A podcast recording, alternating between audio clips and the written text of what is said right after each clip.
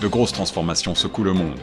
Pour vous permettre de mieux comprendre ces mouvances, la radio Choc FM 105.1 vous propose un coup de phare quotidien sur l'actualité avec Tierno Soumaré. Écoutez Plein Feu Grand Toronto du lundi au vendredi sur Choc FM 105.1. Bonjour, vous êtes sur Choc FM 105.1 et sur votre émission Plein Feu Grand Toronto au micro de Tierno Soumaré.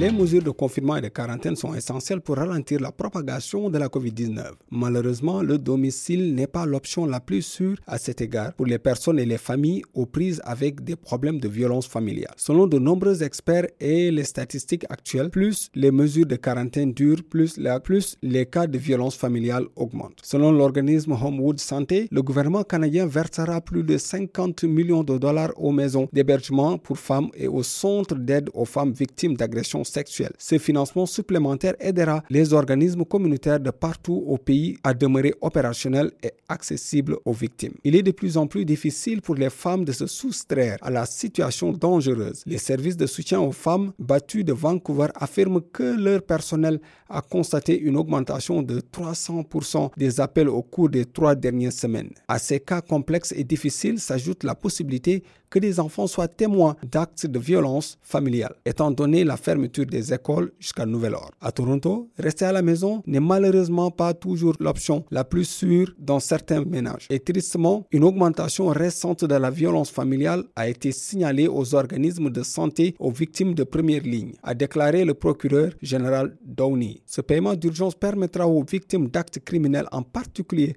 celles qui subissent de la violence familiale, d'obtenir l'aide dont elles ont besoin pour rester en sécurité et en bonne santé pendant cette crise. Le phénomène de l'augmentation de la violence conjugale liée au confinement est un phénomène international. En France, par exemple, le ministre de l'Intérieur a récemment indiqué que les interventions des gendarmes et des policiers pour violence conjugale avaient connu une hausse de plus de 30%. Depuis la semaine précédente, selon l'article du New York Times, en Espagne, le numéro d'urgence pour les violences domestiques a reçu 18% d'appels en plus au cours des deux premières semaines de confinement que pendant la même période un mois plus tôt, selon le site Canal Vie. Pour cela, nous aurons Mme Dada Gassirabo, qui n'est autre que la directrice générale d'Oasis Centre des femmes, pour nous parler un peu de tout cela.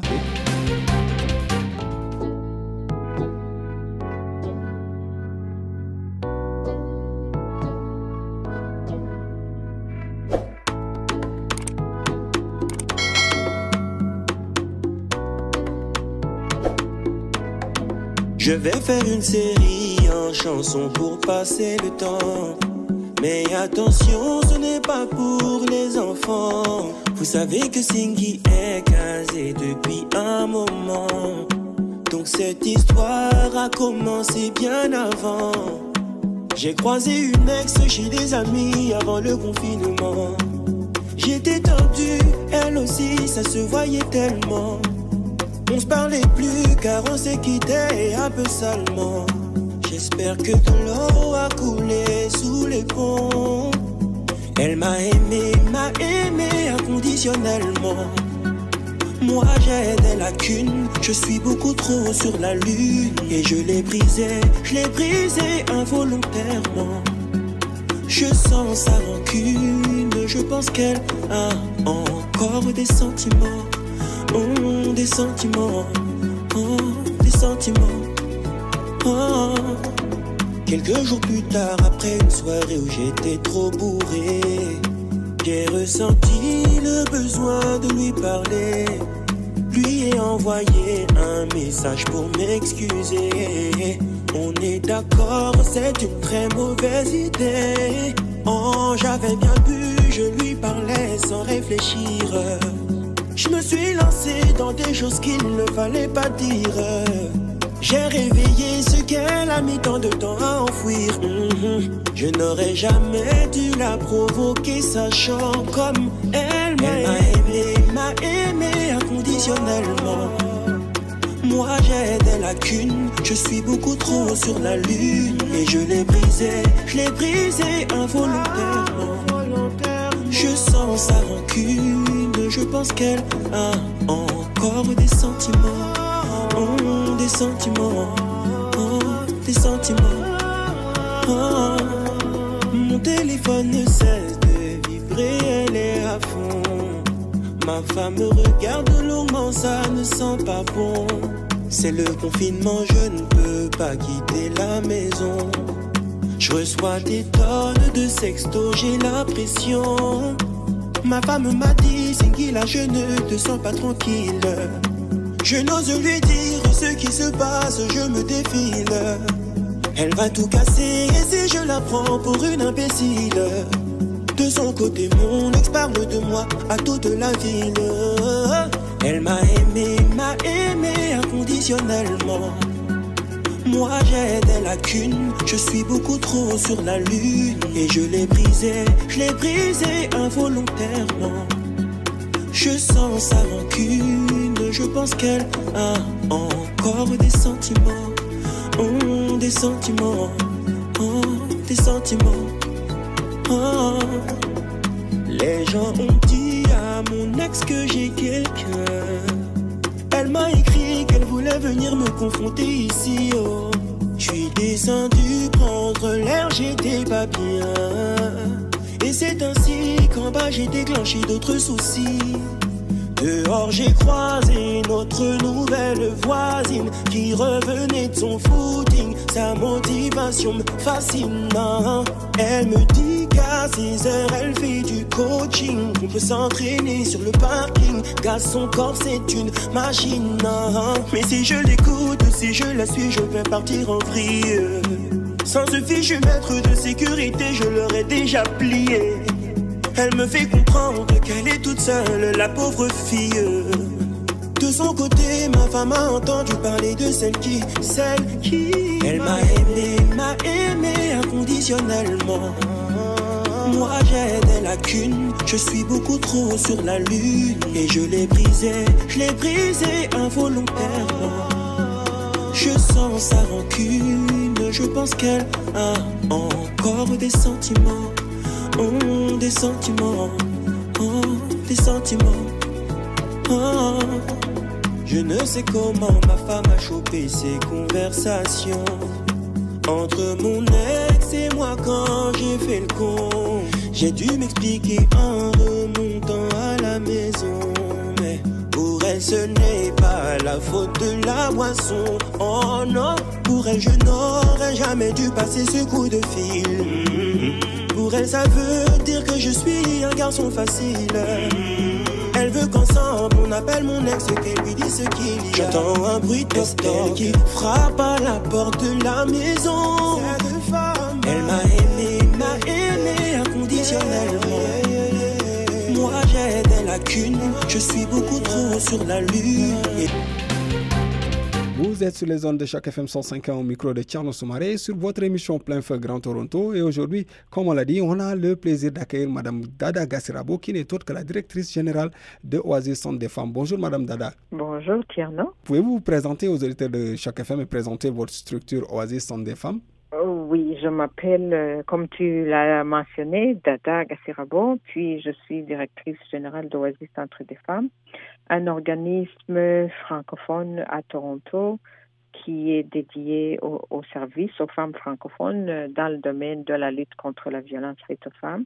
Et on offre une variété de services euh, de soutien individuel, euh, de, des services auprès des femmes immigrantes, services d'emploi, services de soutien à la cour de famille, un programme aussi de, de renforcement économique des femmes et puis un programme d'éducation et de sensibilisation de la communauté pour euh, euh, justement prendre conscience de la violence. Ce qui nous amène à vous inviter aujourd'hui, ce n'est autre que de parler de euh, violence conjugale pendant Covid-19. Mm-hmm. Quels sont les feedbacks que vous avez eus depuis que, cela, depuis que le confinement a commencé? Au fait, comme bah, tout le monde le sait, la, quand la, la pandémie s'est abattue sur nous, tout le monde euh, nous a refoulés dans les maisons, mm, donc sans beaucoup de préparation, sans quoi, mais la violence, euh, eux, ne s'est pas fait attendre aussi. Et donc, euh, on n'était pas nécessairement connectés à... Les, les femmes avaient bah, pas connectées au service comme il était. Et la seule la seule connexion qui nous restait, c'était la ligne de crise FAMED que les femmes ont utilisée et c'est là où on a vu les premiers indices de la violence conjugale, justement, de par euh, les appels euh, que les femmes euh, apportaient à, à, cette ligne. Heureusement, la ligne a continué à fonctionner durant de, depuis le début de la pandémie jusqu'à maintenant. Et, et donc, ce qu'on a vu, c'est que depuis, pendant les six premières semaines, nous avons atteint nos cibles à à, peu près 136 et ce qui expliquerait justement que la ligne avait été bien, bien, bien bombardée d'appels. Et les appels venaient justement de plusieurs sources. Euh, bah, je vais dire que c'est des appels de femmes parce que la ligne est destinée aux femmes francophones. Et donc, euh, en premier lieu, euh, la raison pourquoi les femmes appelaient, c'était d'abord comprendre le Covid, il y avait beaucoup d'informations qui étaient données aux médias traditionnels, les radios, les télévisions, les médias sociaux, mais qui étaient tellement intenses que tout le monde ne comprenait pas. Et là, il y a eu alors les questions d'incertitude, d'anxiété, de peur, de, de, stress de chez tout le monde. Et enfin, la, la question qui a été très, très spécifique aux femmes, la violence, la violence conjugale derrière les portes fermées, derrière euh, les rues fermées, derrière euh, les organismes fermés, euh, vous comprendrez que ça a été une situation catastrophique. Parce que d'habitude, disons qu'une femme vit de la violence, elle, elle, peut courir, aller vers une maison d'hébergement, aller vers nos services, aller chez le voisin ou aller tout simplement tout près d'un bureau de police ou appeler la police. Mais tout, tout ça, toutes ces structures étaient perturbées et on ne savait même pas. Il y a beaucoup de femmes aussi qui ne voulaient pas non plus que toute la famille soit sortie de la maison pour aller où Dans des hôtels ou dans des maisons d'hébergement ou encore qu'on avait la peur de la maladie qu'on ne connaissait pas, la peur du virus qui était plus mortel que tout. Et donc, nous, on a commencé justement à faire la connexion de, vers nos clientes pour voir comment elles allaient, pour aussi montrer que les services ont été réduits, ont été transformés et on a continué à donner des services euh, au niveau téléphonique, au niveau médiatique justement, c'est assez, assez bien quand même que des organismes comme le vôtre continuent à exister durant ce temps de pandémie. Comment arrivez-vous plutôt à travailler avec ces femmes et comment elles arrivent à venir vers vous pour vous expliquer qu'elles sont violentées quand on sait que ça se passe entre quatre murs alors qu'il n'y a pas de mouvement à l'extérieur? Oui, en fait, comme je te l'ai dit dès le début, la, la ligne de crise, c'est une ligne qui fonctionne 24 heures sur 24 et c'est une ligne qui couvre le territoire ontarien, ontarien. Et on, on la co-gère avec deux autres organismes, un organisme dans l'est de l'Ontario et un organisme au nord de l'Ontario. Et une personne de Toronto peut répondre aussi à un appel qui vient de, de l'Est ou, du Nord. Autant les services du Nord peuvent aussi répondre aux services, aux femmes qui appellent de Toronto ou d'autres régions de l'Ontario. Et donc, là, c'était vraiment un des une des ressources des plus cruciales qu'on ait jamais eues et qui a continué à fonctionner. Et pendant que, justement, on, on recevait des demandes de, service, de service. La ligne n'est que là pour écouter, justement, mais d'habitude, quand elles écoutent, elles ressourcent aussi les femmes vers les services. Mais comme ces services n'étaient pas là et Oasis euh, était encore là par téléphone, on référait les femmes à nos services par, par téléphone. Et par téléphone, on est arrivé quand même euh, à aider les femmes à travailler sur leur euh, plan de sécurité, à travailler sur comment est-ce qu'elle pouvait gérer les émotions, comment elle pouvait aussi se prémunir euh, de plus de violence. Et s'il y avait des dangers immédiats, à aussi conseiller quoi faire dans le au moment pour préserver. Et n'oublions pas que c'est pas juste les femmes, il y avait des enfants aussi dans les maisons, ou des personnes âgées, ou des personnes handicapées.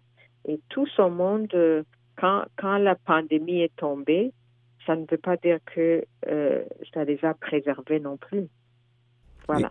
Mais qu'est-ce qui explique exactement cela? Est-ce simplement dû au fait que les gens sont stressés, ils se ruent, euh, ils ruent leur stress sur, euh, sur les personnes qui sont les plus, les plus faibles? Mhm. Ou bien il y a d'autres explications que vous pouvez nous donner? Tierno, tu sais, la violence en temps que nous disons normaux, en aucun cas n'a aucune justification.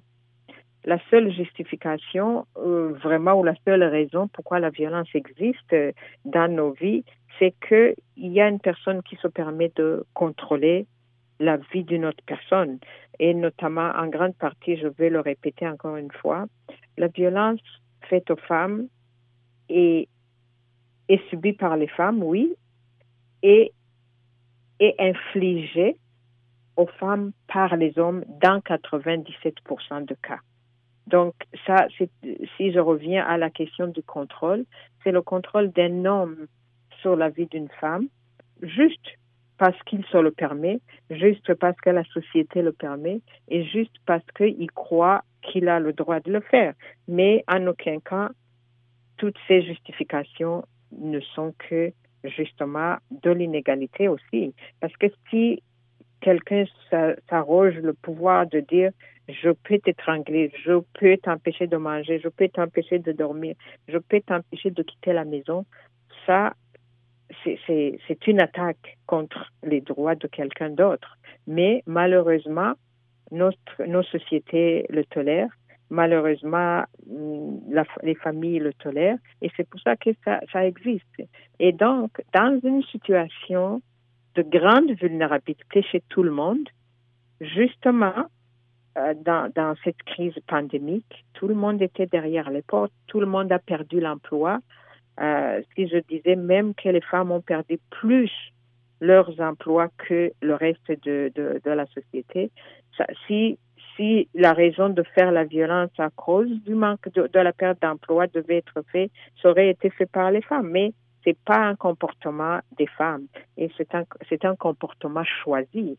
Donc, les personnes, justement, perdre l'emploi, être dans l'incertitude, être dans, dans, dans, dans de, comment dirais-je, dans, dans un stress, de ne pas savoir comment va être le lendemain, a fait que ces gens-là, euh, qui, qui croyaient avoir le contrôle sur la vie des enfants et de, de leurs femmes, se sont mis à les abuser.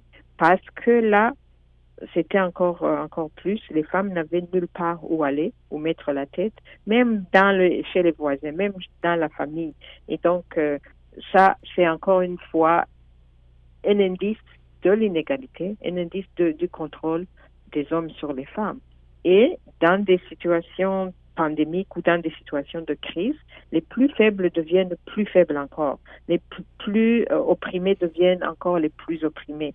Et je pense que la, la, raison que je donnerais à la question que tu as posée, c'est ça. Ça ne veut pas dire que les hommes étaient les plus touchés ou les plus affectés ou les plus vulnérables, mais dans leur vulnérabilité, ils n'ont pensé qu'à eux parce que tout le monde était dans la même vulnérabilité. Qui aurait pensé que nous sommes, euh, on se disait souvent qu'on est dans le même bateau, mais c'est même pas vrai. On était tous et toutes sur la même eau trouble, mais il, y en a qui se sont permis de, de pousser les autres hors euh, du bateau. Donc, c'est ça. Moi, c'est l'explication que je, je, donnerai. Justement, Dada, pour, pour en revenir à cela, est-ce que c'est pas euh, subir une violence de telle sorte dans une maison y rester Est-ce que c'est pas en certain moment une, euh, une, une, on va dire, une dictature choisie? Oui, c'est un choix. C'est un la violence, euh, quoi qu'il arrive, c'est un comportement choisi. Parce que dans une situation pareille, d'habitude, ce qu'on on entend quand les femmes disent euh, euh, la raison pourquoi il a fait la violence, c'est que j'ai regardé son téléphone, j'ai écouté ses messages, ou je lui ai demandé euh, qui est la, la personne à l'autre bout du monde, mais au bout du fil, pardon. Et là, ça aussi, ça ne justifie pas, même si j'ai lu des messages ou que j'ai pas lavé l'enfant ou que j'ai pas fait le nettoyage ou que j'ai pas fait la cuisine, des raisons qui sont d'habitude euh, utilisées pour euh, la violence, mais ce sont toujours des raisons qui montrent que la, la personne qui abuse choisit d'utiliser son mode de comportement pour abuser l'autre en croyant qu'il est plus humain que la femme ou qu'il est plus fort ou qu'il est plus contrôlant ou des fois qu'il est le pourvoyeur. Et dans ce cas-là, c'est ce, grand, euh, ce grand enjeu d'inégalité qui prévaut dans toutes les situations de violence. On l'a vu même dans les situations de, pression qu'on est en train de vivre maintenant entre les les, victimes du racisme, le contrôle policier, c'est ça qui démontre justement qu'un policier choisit de tuer quelqu'un aux yeux du monde entier pendant huit minutes et il se le permet. Tu comprends? C'est se permettre un comportement qu'on sait ferait mal à, la personne même qui le fait, mais continuer à le faire quand même. Et ça, c'est ce que je dis justement, c'est le contrôle l'abus de contrôle. Mais vouloir rester dans cette, euh, cette violence, est-ce que c'est pas une forme de choix aussi? Personne ne choisit de vivre la violence, mais des fois, les, les, les, victimes aussi, il y a le syndrome euh, euh, qui prend les, les victimes euh, et surtout, surtout maintenant dans, dans cette pandémie, parce que tout le monde était coincé tu te posais la question, est-ce que je peux même aller acheter du, lait pour les enfants? Est-ce que j'ai tout ce que ça prend? Est-ce que je vais contaminer la maladie si je m'aurai dans un, une petite, euh, un petit magasin du coin? Si j'ai pas de masque, si j'ai pas de gants, si, y avait des filles. Et quand ça s'est arrivé justement à la violence, les abuseurs savaient très, très bien que autant ils ont peur, autant la femme a peur de perdre, de laisser les enfants, autant de sortir, aller dans une maison d'hébergement et les structures aussi ayant changé.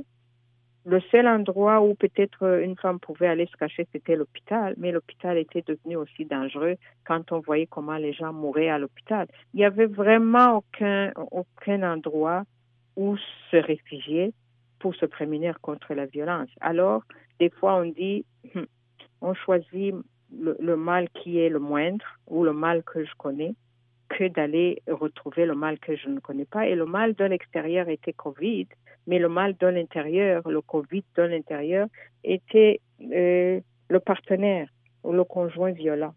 Mais euh, où on disait peut-être euh, aujourd'hui, s'il va me laisser tranquille, je dormirai. Mais demain, je ne sais pas ce qui va se passer. Et je me dis, en quelque sorte aussi, parce que les abuseurs craignaient aussi d'être euh, sorties de la maison sans savoir où aller, elles utilisaient beaucoup plus une violence qui n'est pas visible, la violence émotionnelle, la violence psychologique, qui est aussi dévastatrice que la violence physique. Mais aussi, il n'y a pas simplement une violence chez les femmes, il y a aussi une violence aussi chez les enfants. Euh, on peut le remarquer chez les, euh, chez les papas qui violentent leurs femmes et leurs enfants, ou aussi les mères seules, peut-être, qui violentent aussi leurs enfants. Oh, parfaitement, parce que tu ne peux pas prétendre violenter une maman. Et revenons-en encore, pensons à nos maisons. Pensons à nos maisons à Toronto. Qui a euh, une maison où il y a quatre chambres euh, fermables où tu peux aller te cacher, t'enfermer, être à l'abri de la personne? Pas du tout. Les enfants étaient tassés dans les coins du salon en train de faire les, leurs leurs devoirs ou leur, leur classe papa est devant la télé ou maman est à la cuisine, mais c'est toujours des petits coins. C'est un confinement dans un confinement en soi. Et, là, en quelque sorte, les enfants assistent à tout. Et l'impact, on le sait très bien, l'impact de la violence des parents sur les enfants est grande. Et puis, les enfants sont impuissants aussi parce qu'ils doivent, euh, ils aiment les deux parents, ils veulent pas se mettre entre les deux et ils n'ont pas de décision à prendre. Tout se fait devant leurs yeux, mais ça ne veut pas dire que ça leur fait pas mal.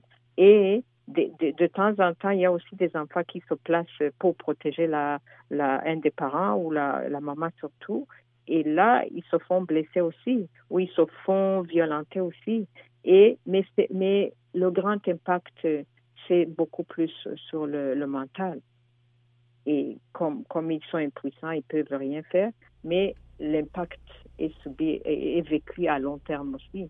Et souvent, Qu'est-ce qu'on craint? On craint aussi que les enfants développent le même comportement de, passivité ou d'agressivité.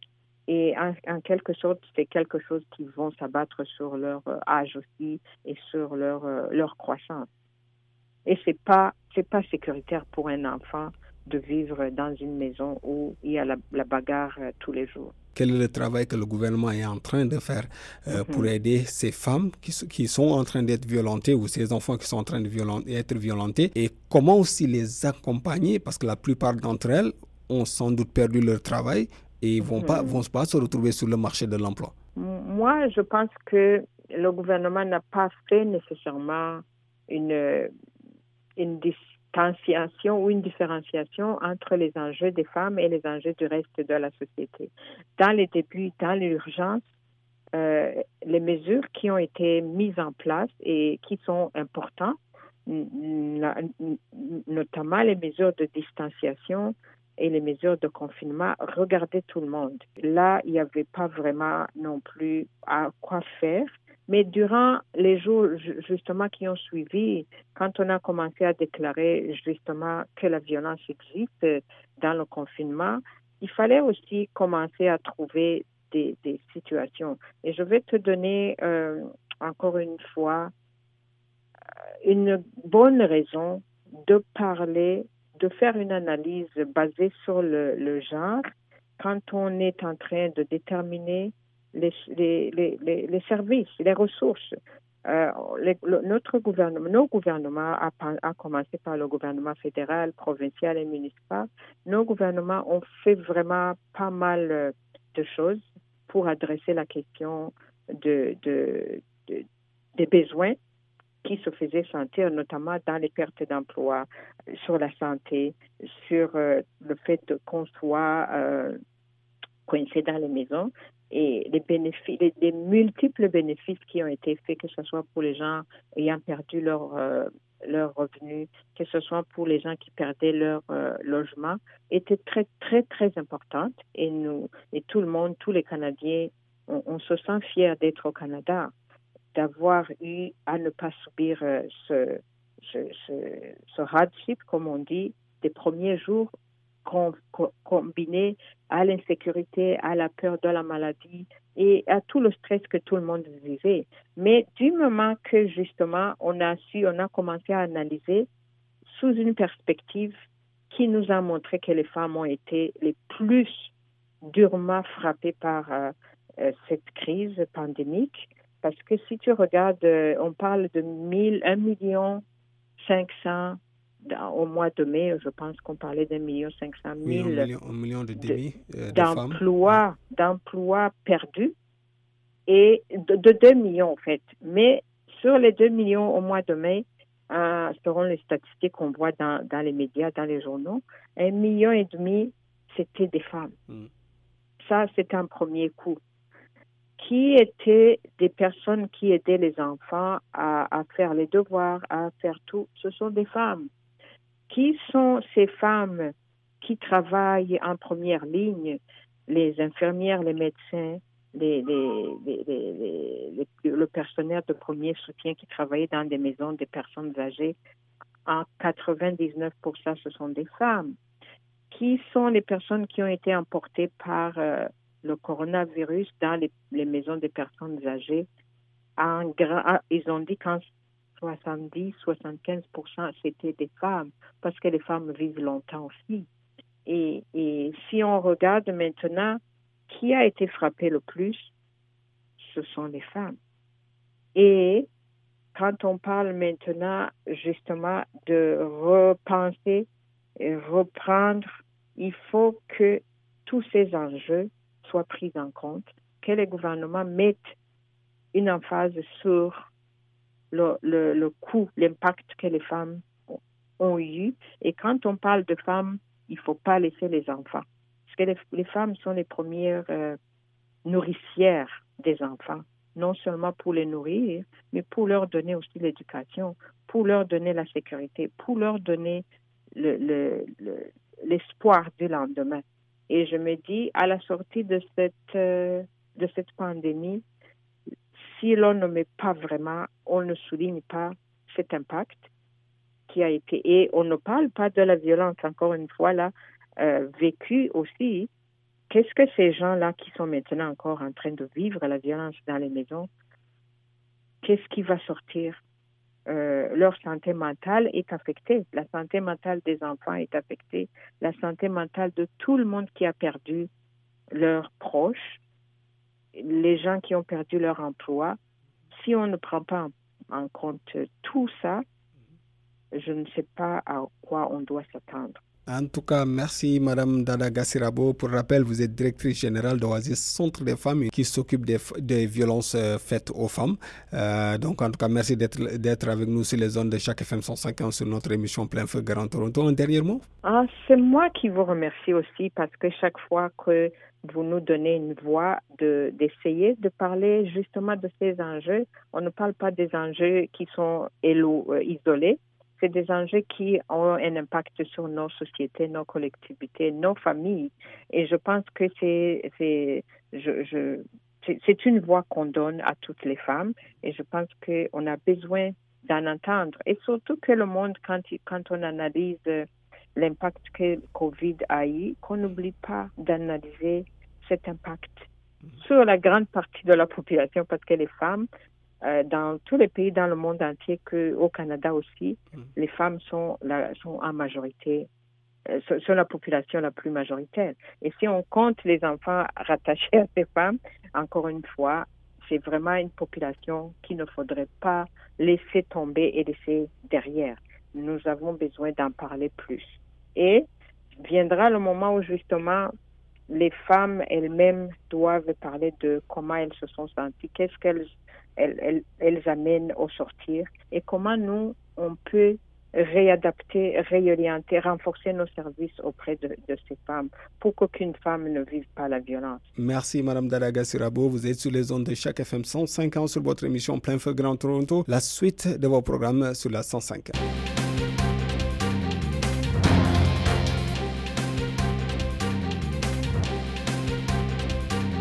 Cette série originale de Choc FM 105.1 est financée par l'initiative de journalisme local du Fonds canadien de la radio communautaire et du gouvernement du Canada.